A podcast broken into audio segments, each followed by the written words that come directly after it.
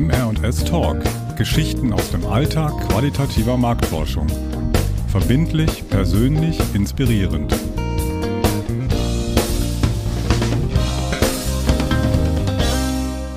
Hallo liebe Hörerinnen und Hörer, mein Name ist Petra Kemmerzell und ich bin qualitative Marktforscherin aus Leidenschaft.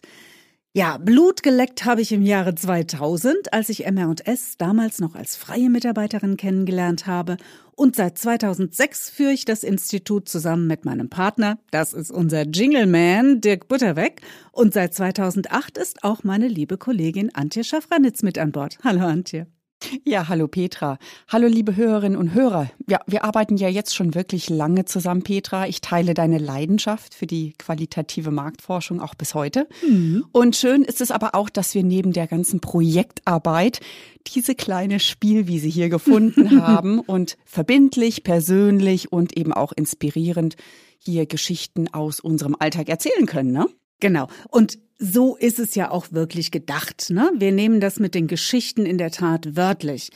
Denn wer bereits die ein oder andere unserer Episoden gehört hat oder vielleicht uns sogar treu seit über einem Jahr zuhört, weiß, dass wir ja in diesem Podcast keine Fachreferate halten. Ne? Mhm. Oder jetzt einfach nur die neuesten Entwicklungen unserer Branche als Zusammenfassungen aktueller Berichte in der Fachliteratur jetzt einfach hier nachbeten. Ne? Wir wollen ja den aus unserer Sicht schönsten Beruf der Welt auch den Menschen da draußen näher bringen für die Marktforschung entweder noch ein blinder Fleck ist oder die sich einfach fragen, wie genau wir unsere Projekte konzipieren, durchführen und die Ergebnisse dann analysieren und eben auch zu Berichten aufbereiten. Mhm. Und dann haben wir uns gedacht, wir machen heute mal so eine richtige Hands-on-Folge, ja, und erzählen mal ganz konkret, was wir da eigentlich so machen. Unsere aktuelle Zahl.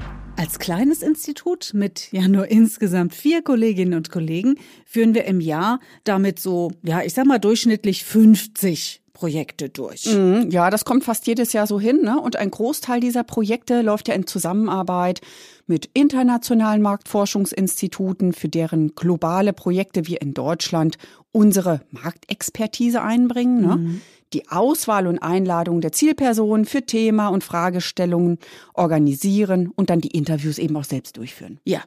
Und dann gibt's natürlich die Projekte, die wir im Auftrag unserer Kunden in Deutschland federführend von A bis Z konzipieren. Ne? Mhm. Wir führen das durch, wir werten alles aus und da arbeiten wir einfach auch sehr eng mit den betrieblichen Marktforschern der auftraggebenden Unternehmen zusammen. Mhm. Ja, und Petra, lass uns doch heute mal ein solches Projekt in seinem Ablauf vorstellen. Die Daten unserer Kunden sind natürlich absolut vertraulich und äh, dürfen zu keinem Zeitpunkt eben auch an Dritte weitergegeben werden. Das ist klar, sodass wir hier natürlich kein einzelnes Projekt jetzt rausgreifen werden. das wäre dann schon gleich was für die Podcast-Rubrik aus dem Nähkästchen geplaudert und mhm. würde richtig Ärger geben. Aber Spaß beiseite. Wenn einer unserer Kunden, die uns heute zuhören, mal in einer der nächsten Episoden von MR&S Talk über ein ganz konkretes Projekt mit Daten und Ergebnissen sprechen möchte, so sind wir jederzeit gerne dazu bereit. Sprechen Sie uns doch einfach an. Anruf genügt oder gerne auch eine E-Mail an info@mr-s.com. Unser aktuelles Methodenrezept. Grob gesagt hat jedes Projekt drei aufeinander aufbauende Phasen. Ja, äh, nennen wir das einfach die Konzeption, die Durchführung und die Auswertung. Ja, genau, Petra. Und ich meine, die Phasen, die sind nicht immer natürlich hintereinander weg, ne, sondern die können natürlich durchaus überlappen. Wir sind ja agil. Und dabei ist die Phase Konzeption eigentlich die wichtigste, denn hier werden ja alle Weichen gestellt. Ne? Hier braucht es die meisten Ressourcen und das größte Maß an Teamarbeit. Richtig. Es beginnt ja zumeist mit der schriftlichen Anfrage des Kunden. Ne? äh, in der die dem geplanten Projekt zugrunde liegenden Fragestellungen aufgeführt sind und vor allen Dingen, das ist fast das Wichtigste, das Ziel der geplanten Marktforschungsstudie formuliert wird. Mhm, ja, und diese Anfragen kommen ja meistens schon von den betrieblichen Marktforschern, ne, die alles aus ihrem Marketingteam gesammelt und aufbereitet haben. Und deswegen steht auch in dieser Anfrage meist schon eine erste Idee für die Durchführung. Genau. Zum Beispiel wissen Sie oft schon, ne, dass Sie zum Beispiel zehn Interviews mit Fachärzten durchführen möchten. Ja, genau. Und sie wissen immer irgendwie auch, wann die Ergebnisse vorliegen sollen. Ne? Ja, und deshalb ist ganz banal gesagt bei uns der erste Schritt eigentlich immer der Blick in den Kalender. Ne? Das heißt, wir prüfen intern, können wir Konzeption, Durchführung und Auswertung zu den vom Kunden gewünschten Terminen wirklich auch gewährleisten. Genau. Und wenn das dann wirklich alles hieb- und stichfest ist, dann können wir loslegen. Dann liest sich jeder bei uns im Team die Anfrage durch und macht sich seine Gedanken, bevor wir uns dann zusammensetzen und die Ideen eben auch austauschen. Mhm, mh. Und diese Vorarbeit zur Vorbereitung unseres Angebots ist für mich in der Tat ja die Schlüsselphase jeden Projekts, ne? Und mhm. häufig damit auch sehr arbeitsintensiv, ne? Aber jetzt gibt es ja die KI, die uns hier in der Tat viel Fleißarbeit abnimmt. Mhm. Ja, da ist ChatGPT in der Tat eine wirkliche Hilfe. Ne? Wir suchen hier ja nicht nach belastbaren Zahlen oder Quellen. Wir verschaffen uns einen Überblick über die Situation am Markt, ne? zusätzlich mhm. zu dem, was wir aus vergangenen Projekten ja schon wissen. Genau. Und das geht mit der KI wirklich deutlich schneller als mit Google. Äh, und ich kann ja bei ChatGPT meine Fragen wirklich konkretisieren und bekomme dann nicht einfach nur eine Sammlung von Links, ja, mhm. sondern eine ausformulierte Antwort, mit der ich dann weiterarbeiten kann. Ne? Also dann weitere Prompts äh, schreiben kann, um das Thema dann nochmal in der Recherche zu vertiefen. Genau, so ist das. Mhm. Und ist die Recherche zu Thema und Geschäftsentscheidung dann erfolgt, geht es an die konkrete Projektplanung. Ne? Mhm. Wie viele Interviews brauchen wir? Wie ist die Zielgruppe definiert? Und welche Quoten brauchen wir daher, um in der Vorauswahl wirklich die richtigen Teilnehmer jetzt für das Projekt zu finden? Genau. Und diese Zielgruppe bestimmt zum Beispiel dann auch die Art von Interviews, ne? die wir dann für das konkrete Projekt vorschlagen. Mhm. Ne? Ich gebe da mal ein kleines Beispiel. Suchen wir zum Beispiel Ärzte und und Ärztinnen, die eine sehr seltene Erkrankung nicht nur kennen, sondern hier auch eine Mindestanzahl von Patienten mit dieser Erkrankung behandeln, dann ist es echt keine gute Idee, Interviews in einem Teststudio zu machen. Ne? Hier müssen wir einfach bundesweit nach geeigneten, qualifizierten, erfahrenen Ärztinnen und Ärzten suchen und damit empfiehlt sich hier von vornherein eine virtuelle Durchführung der Interviews. Genau oder diese Ärzte in Ergänzung zum Beispiel auch vor Ort in ihren Praxen und Kliniken aufsuchen, ne, wenn die Compliance-Regeln auf beiden Seiten dies zulassen und kein Kunde bei den Interviews live oder vor Ort eben auch dabei sein möchte. Genau, das funktioniert halt nicht. Ne? Du kannst mhm. nicht mit einem ganzen Marktforscher-Trupp äh, Kliniken und Praxen stürmen ne?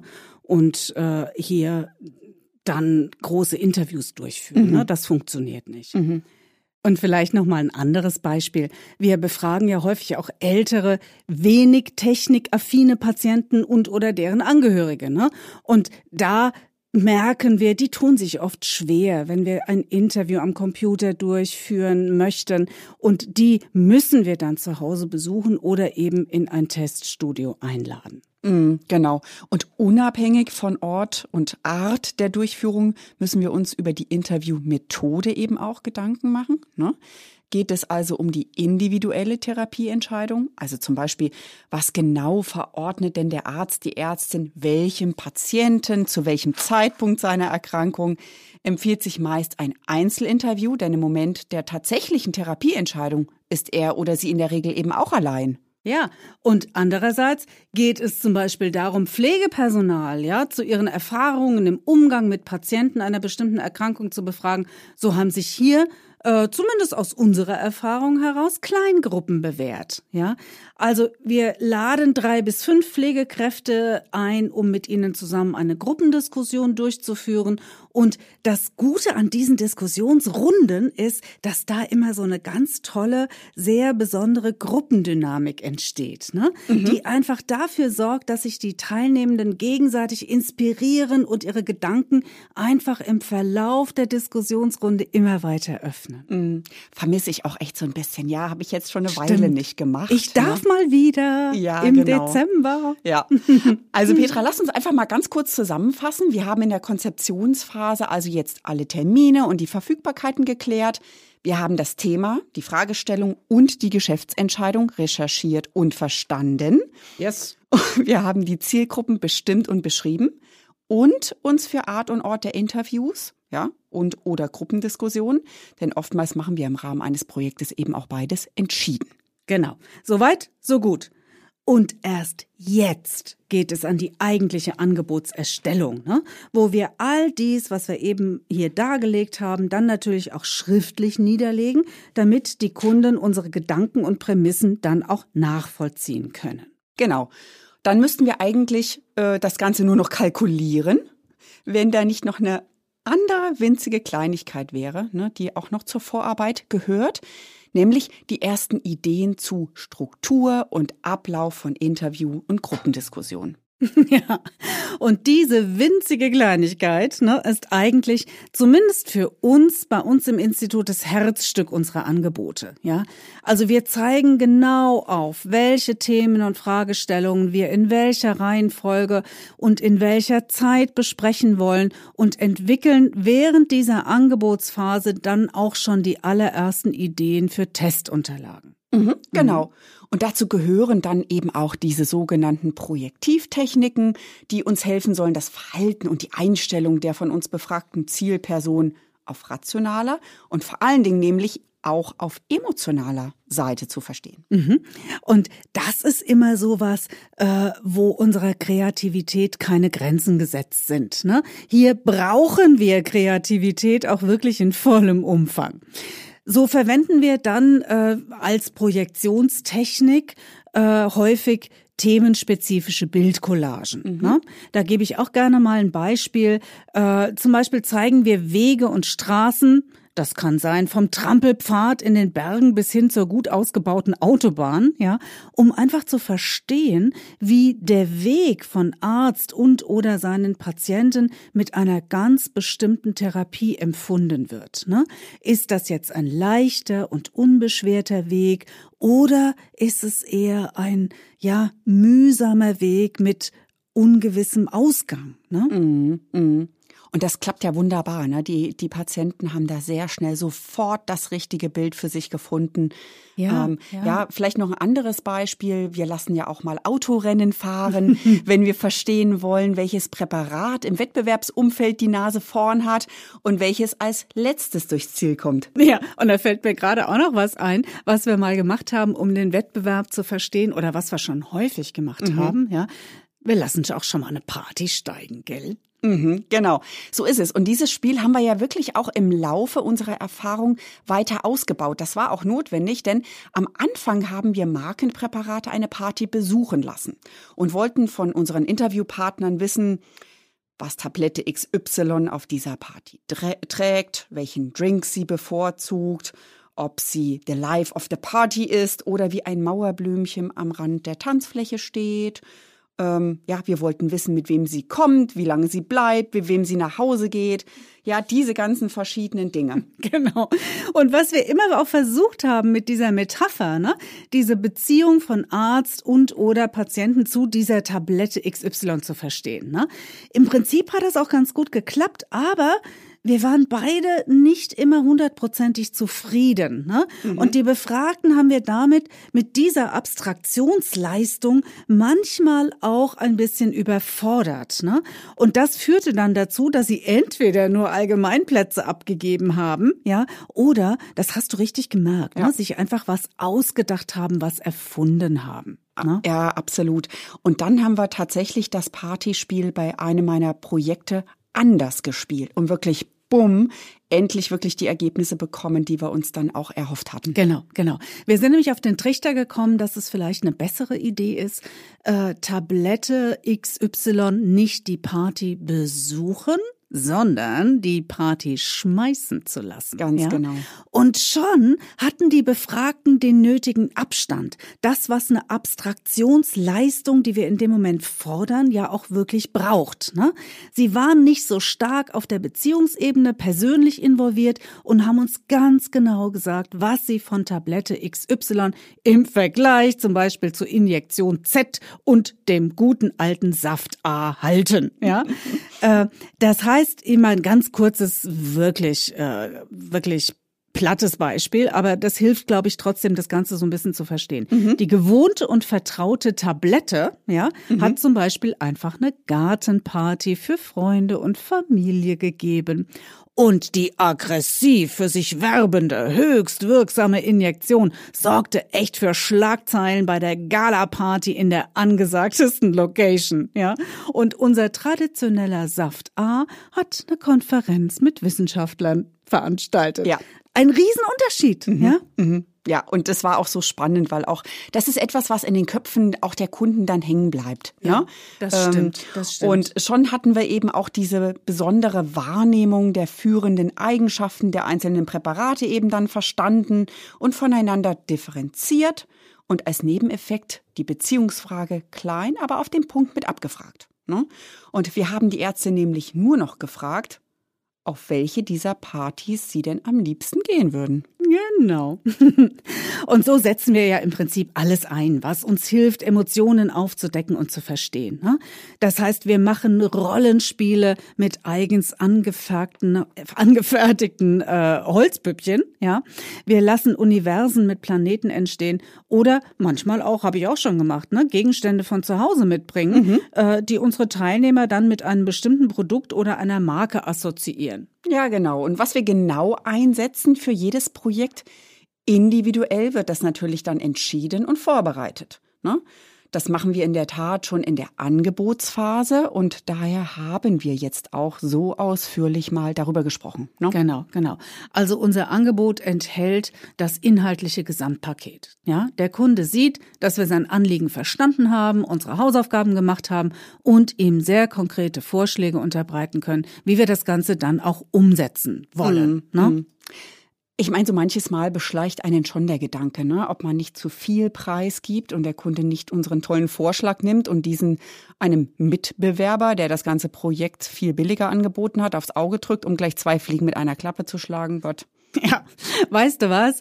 No risk, no fun. Ja, äh, die Gefahr sehe ich auch und sie besteht immer. Genau. Aber was habe ich denn andererseits für eine andere Chance? Ja, mich gegenüber anderen Mitbewerbern, um die Durchführung dieser Studie durchzusetzen, wenn ich nicht inhaltlich überzeugen kann. Es ist doch letztendlich die einzige Chance, die wir haben. Ne? Natürlich, genau. Das sehe ich genauso.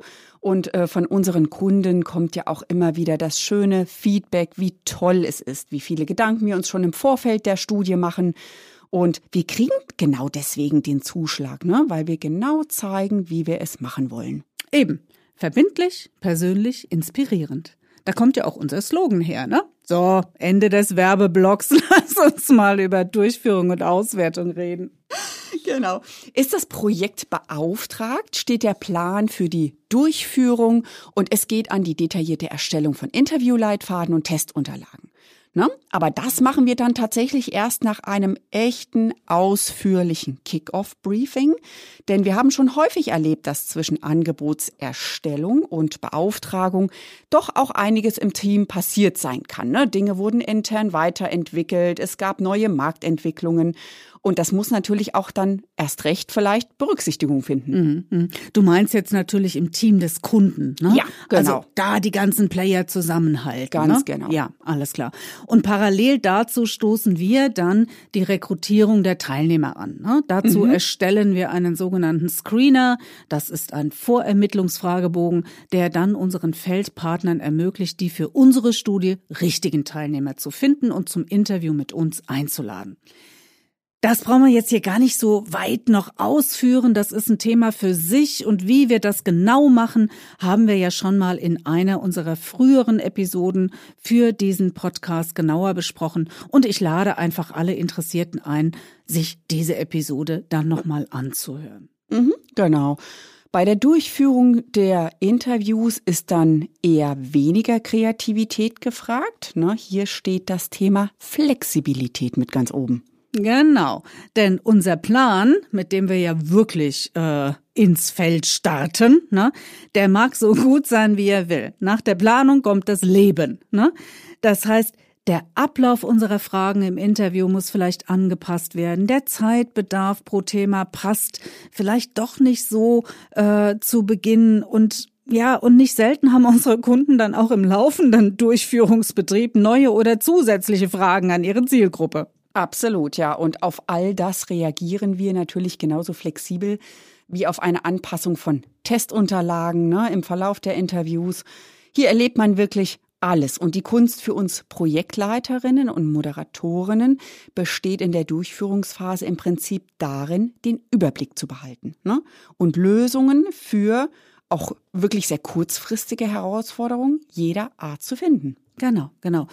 Und dieser Teil der Durchführung, ja, mit Moderation, mit äh, dem Kundenmanagement sozusagen, ja, alle bei der Stange zu halten, das ist eben auch wirklich so ein Herzstück von qualitativer Forschung, wo die KI uns noch nicht helfen kann. Ne?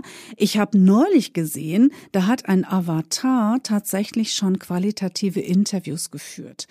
Das war gar nicht mal schlecht, ne? Mhm. Aber wenn es dann darum geht, das Team zu verstehen, mitzunehmen. Ja, äh, Marketing mag ganz andere Vorstellungen haben als zum Beispiel die Werbeagentur. Ja, und nicht selten machen einem die medizinische oder die Rechtsabteilung einen Strich durch das eine oder andere Wording im Konzept, das man äh, testen möchte. Ja? ja, genau. Und ich meine, deswegen sind ja auch die Debriefs zwischen den Interviews immer so wichtig. Ne? Hier sehen wir, ob alle Projektbeteiligten die Antworten auf ihre Fragen erhalten und alle in Bezug auf das Projektziel wirklich auch noch an einem Schrank ziehen. Genau. Und das sagt mir nicht ChatGPT. Ne? Äh, das heißt, an der Stelle äh, kann uns die KI auch nicht wirklich unterstützen. Mhm. Ne? Da setzen wir sie auch natürlich nicht ein. Und sind die Interviews dann im Kasten, geht's an die Auswertung und Aufbereitung der Ergebnisse. Anhand von Interviewprotokollen beginnen wir dann mit der Analyse und entwerfen die ersten Charts für unseren Bericht. Ja, genau. Und ich meine, Protokolle ist dann natürlich hier auch ein gutes Stichwort, Petra. Denn brauchen wir die bei virtuellen Studien, die wir über eine Interviewplattform durchführen, denn überhaupt noch? Mhm. Ne? Denn auch hier ist die KI doch schon relativ weit fortgeschritten und erstellt uns Transkripte in Realtime. Mhm. Ja, ich meine, diese Transkripte werden auch gleich mit sogenannten Sentimentanalysen aufgewertet. Die ähm, Redebeiträge der Interviewten werden also mit einem Smiley ergänzt ne? und der ihre Stimmung in diesem Beitrag veranschaulicht. Das kann Zufriedenheit, Wut, Ablehnung, Trauer etc. alles Mögliche sein. Ne? Klar, und das ist auch schon ein wichtiger Schritt ne? für eine vor allem unter Zeitaspekten effizientere und schnellere Auswertung. Aber Derzeit stellen wir fest, dass in unserem Spezialgebiet, ja, also der Forschung im Gesundheitswesen, das Ganze noch wirklich in den Kinderschuhen steckt. Ne?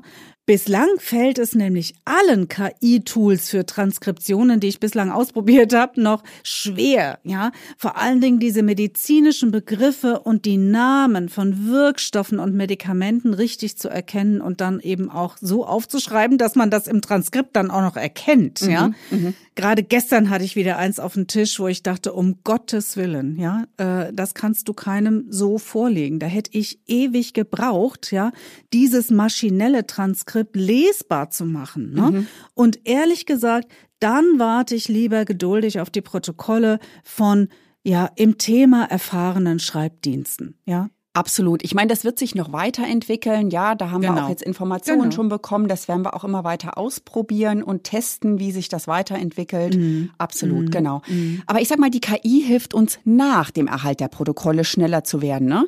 Hier nutzen mhm. wir zum Beispiel ChatGPT, um die Angaben aller Befragten unserer Interviews zu einer bestimmten Frage zusammenfassen zu lassen. Ja. Ne? ja. Und ich meine, damit machen wir gerade die ersten Erfahrungen und sind doch ich sag mal ganz positiv überrascht, ne? Petra? Genau, und das ist der nächste Schritt in Richtung meiner Chartmaschine, gell? Das musste ja jetzt kommen wieder. Natürlich, das hörst du seit 15 Jahren. Ja, genau. Mir. Und für diesen Bericht kann uns die KI aber auch noch in einem anderen Punkt helfen, ja? Ein Bild sagt ja bekanntlich mehr als Worte, ne? Und wir versuchen, selbst in diesen schriftlichen, eher äh, dokumentativen Berichten, ja, mhm. unsere Aussagen trotzdem auch immer bildlich zu untermauern oder auf den Punkt zu bringen, ja. Und oft geht's mir so, ich habe tatsächlich eine ganz genaue Vorstellung, welches Bild ich für welche Aussage haben will, ne? mhm. ne? Und dann geht die Suche los, ne? Dann guckst du in diesen lizenzfreien Fotoarchiven wie zum Beispiel Pixabay Und das ist aber dann auch ganz schön zeitaufwendig, ne? Und das, was ich dann kriege und was ich dann auch verwenden darf, passt dann doch nicht so genau. Und hier äh, versuche ich gerade mal äh, mit der KI, zum Beispiel mit Midjourney, mhm. ja, konkrete Vorgaben zu machen, so dass dann die KI mir das passende Bild zusammenbastelt. Okay. Ja? Mhm. Also ich hatte zum Beispiel gestern äh, für einen Bericht ein ganz klares Bild. Es sollte um das Thema Entspannung gehen. Mhm. Ja. Und ich wusste, ich will einen Mann, der mit verschränkten Armen auf der Wiese liegt, ja, und in den Himmel guckt, mit einem fröhlich zufriedenen Lächeln. Da habe ich ein paar Fotos gefunden, aber letztendlich waren sie mir dann doch äh, entweder lag der nicht in der richtigen Richtung, ja, oder die Farben waren zu düster, oder die Farben waren zu hell, oder die Wiese zu prominent. Also ich konnte es nicht so richtig auf den Punkt bringen. Wenn ich dann aber in der KI das beschreiben kann, ja, jetzt mach mir den Hintergrund bitte heller, ne? Oder dreh den Mann, mach die Arme hinter dem verschränkten, also die verschränkten Arme hinter dem Kopf ein mhm. bisschen größer, ne? mhm. ne? Mach dem bitte die blonden Haare weg, das gefällt mir nicht, ne? Also wenn ich das so, das Bild entwickeln kann, dann geht's vielleicht ab einem gewissen Punkt auch schneller oder was wichtiger wäre sogar als Schnelligkeit, zielführender. Mhm, mh, genau. Konkreter, ne? Genau. Ja, absolut, ja. Und ich meine, ansonsten ist bei der Erstellung der Berichte wieder, wie du ja schon gesagt hast, ne, unsere Kreativität auch gefragt. Das zählt da ja auch mit rein, was du gerade beschrieben hast. Ähm, in der Episode von MRNS Talk zum Thema Auswertung haben wir ja darüber hinaus schon aufgezeigt, ne, dass Design auch einen zunehmenden Stellenwert in der qualitativen Marktforschung bekommt.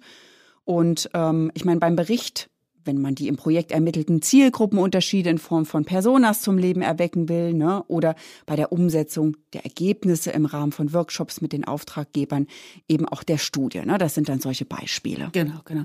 Und die Auswertung, das ist vielleicht auch noch ein Punkt, den wir hier abschließend ergänzen sollten, ist natürlich mit Abgabe des Berichts nicht getan. Ne? Dann muss es ja weitergeben. Dann geht für uns auch die beratende Phase im Prinzip erst richtig los. Ne? Also wo wir die Ergebnisse in den Kontext stellen, wo wir sie nochmal vielleicht auch präsentieren einem anderen Kreis als denen, die vielleicht schon äh, bei der Durchführung dabei waren. Ne? Also manchmal will das Management dann doch nochmal ein, eine gesonderte Präsentation haben oder man macht eben den von dir schon angesprochenen Workshop. Ja, also ich denke, wir haben jetzt mal einen Überblick geben können, dass Projekte in der qualitativen Marktforschung eben kein Voodoo sind, ja, sondern echtes Handwerk mit einem großen Schuss Kreativität, Einfühlungsvermögen und vor allen Dingen Flexibilität. Absolut, ja. Und an der Stelle, liebe Antje, möchte ich mich dann mal kurz aufregen. Ich bin gespannt, Petra. Unser aktueller Aufreger. Du hast ja eins meiner persönlichen Unworte vorhin schon mal benutzt. Ne? Du hast agil gesagt. Und dich dabei schön angegrinst? Ja, genau, genau, genau, genau. Äh, und ich finde halt, Agilität ist so ein Modewort in unserer Branche geworden. Ja, häufig wird das in unserem Sprachkreis dann sogar verkürzt auf schnell. Dabei meint Agilität doch genau das, was wir hier gerade beschrieben haben. Ja, genau. Ich meine, es geht um Gewandtheit ne, und Beweglichkeit von Strukturen und Prozessen. Und ich meine, das ist in der qualitativen Forschung überhaupt nichts Neues. Ne? Wenn wir nicht agil wären, könnten wir gleich den Laden dicht machen. So, und das ist nämlich mein großer Kritikpunkt. Ja, Es braucht für mich nicht so ein Modewort, ja, das in jedem zweiten Artikel, den ich in der Fachpresse lese, unterstellt, dass man diese Anforderungen nicht verstanden hätte. Ja, ich meine, sei nicht gleich so vergrätzt, Petra. Ich meine, der Begriff an sich ist ja gar nicht so schlecht, ne? Wie ich gerade schon gesagt habe, und ich habe natürlich auch noch mal im Duden nachgeschaut, ne? Da steht wendig, von großer Beweglichkeit zeugend. Ja, ähm, ich meine, agile Unternehmen sind in der Lage, die Herausforderungen unserer modernen Arbeitswelt flexibel zu meistern, ja, und proaktiv auf die Bedürfnisse ihrer Kundinnen und Kunden zu reagieren. Und ich meine, da sehe ich uns als kleines Institut, du hast es ja eingangs schon gesagt, ne, wir sind vier Personen, ähm, was zumindest was die Strukturen auch angeht, wirklich deutlich im Vorteil zu großen Unternehmen äh, bei mm. diesem mhm. Aspekt. Mm. Ne? Mm. Ähm, ich meine, wir waren schon immer agil, wie wir gerade auch schon gesagt haben. Und äh, wenn man das auch als kleines Institut oder als Mitarbeiter in einem kleinen Institut nicht wirklich verinnerlicht hat, da fallen wirklich auch die Vorteile weg, die wir uns zu, im Vergleich zu großen Instituten wirklich auch aufgebaut haben. Ja, das stimmt, das stimmt, das stimmt. Vielleicht muss ich hier meine persönliche Beziehung zu diesem Wort agil nochmal ein bisschen überdenken. Aber für heute bleibe ich dabei. Es ist ein Modewort, das mich aufregt. Alles klar. Aus dem Nähkästchen geplaudert. Ja, Petra, lass uns doch zum Ende dieser Episode wirklich mal aus dem Nähkästchen plaudern. Was ist denn unser Geheimnis? Warum arbeiten unsere Kunden denn so gern mit uns zusammen? Wir lüften das jetzt hier mal, oder? Ach, Antje, es ist doch eigentlich ganz einfach und damit nicht wirklich ein Geheimnis, ne? Und dennoch, ja, es erstaunt mich immer wieder, dass wir so oft für Dinge gelobt werden, ja, die wir eigentlich für selbstverständlich halten. Mhm. Okay, okay, okay, Ende des zweiten und letzten Werbeblocks. Der, ich meine, Petra, der wichtigste Grundsatz ist ja, gebe nie ein Versprechen, das du nicht halten kannst. Ne? Ich meine, das heißt, denke nie, ach Mensch, das kriegen wir einfach irgendwie schon hin. Ne? Wenn du vorhinein weißt, dass das anvisierte Timing nicht funktioniert. So ist es. Ja. Eine Deadline ist eine Deadline, ja. Das ist für uns das oberste Prinzip für alle Terminzusagen für ein Projekt, ne? Ob es die Angebotsabgabe betrifft, die vereinbarten Termine für Erstellung von Leitfaden und Testunterlagen und natürlich der Abgabetermin für den Bericht. Mhm. Ne? Und es geht noch weiter, Petra. Ne? Verspreche bei der Rekrutierung der Teilnehmer auch nicht die grün karierten Maiglöckchen zu finden, ne? die sich der Kunde ja so manchmal vorstellt. Ja, und tatsächlich machen das äh, einige mhm. äh, Institute in der Angebotsphase, ja, und denken dann, ach komm, Augen zu und durch, das klären wir dann im Verlauf der Durchführung. Ne, wenn wir den Auftrag erstmal in der Tasche haben und dann können wir schon hier noch mit dem Kunden argumentieren. Hm, um es mal mit Joe Biden zu sagen, don't. Also bleib realistisch, ja, auf dem Boden der Marktverhältnisse. Ne? Bei der Erstellung der Quoten für die Auswahl der Teilnehmer ist einfach kein Platz für Kreativität oder gar Erfindungsreichtum, um es mal mit einem zwinkernden Auge zu sagen. Wenn die Teilnehmer nicht zur tatsächlichen Zielgruppe der Kunden gehören, dann sind die ganzen Ergebnisse der Studie nun mal nichts wert. Mhm, ja? ja, genau. Und ich meine, für uns gilt ja auch ein weiterer Grundsatz, ne? Man muss nicht das Rad neu erfinden, ja, aber man muss dennoch individuell sein und bleiben. Genau. Und das hört sich jetzt auch so banal an, ja, ist aber in der Tat verdammt wichtig, ne? Mhm. Denn klar, in den über 20 Jahren im Geschäft sammelt man natürlich tolle Ideen, die sich in der Projektdurchführung bewährt haben. Man muss aber immer bereit sein, neue Tools zu sehen, zu finden und man darf niemals Projekte nach Schema F durchführen, ja? Das heißt, unsere Leitfäden und die empfohlenen Projektionstechniken werden daher für jedes Projekt sorgfältig selektiert, überarbeitet und erweitert. Absolut, Petra. Und bevor du jetzt gleich noch einen dritten Werbeblock startest, schlage ich jetzt mal vor, dass wir uns verabschieden. Und äh, liebe Hörerinnen, liebe Hörer, vielen Dank. Wir machen uns mal wieder an die Arbeit. Du schreibst deinen Bericht zu Ende, Petra, und ich bereite mich auf die nächsten Interviews nächste Woche vor. Okay, liebe Antje. Dann sagen wir jetzt einfach Tschüss. Vielen Dank fürs Zuhören. Wie immer freuen wir uns auf Feedback, Lob und Kritik für unsere Geschichten aus dem Alltag qualitativer Marktforschung. Gerne per E-Mail an info@mr-s.com. Das war unsere heutige Episode von MR&S Talk. Geschichten aus dem Alltag qualitativer Marktforschung. Verbindlich, persönlich, inspirierend. Dieser Podcast ist eine Eigenproduktion von MR&S. Für die technische Umsetzung danken wir Lothar Weise von der Groove Werkstatt in Oberursel.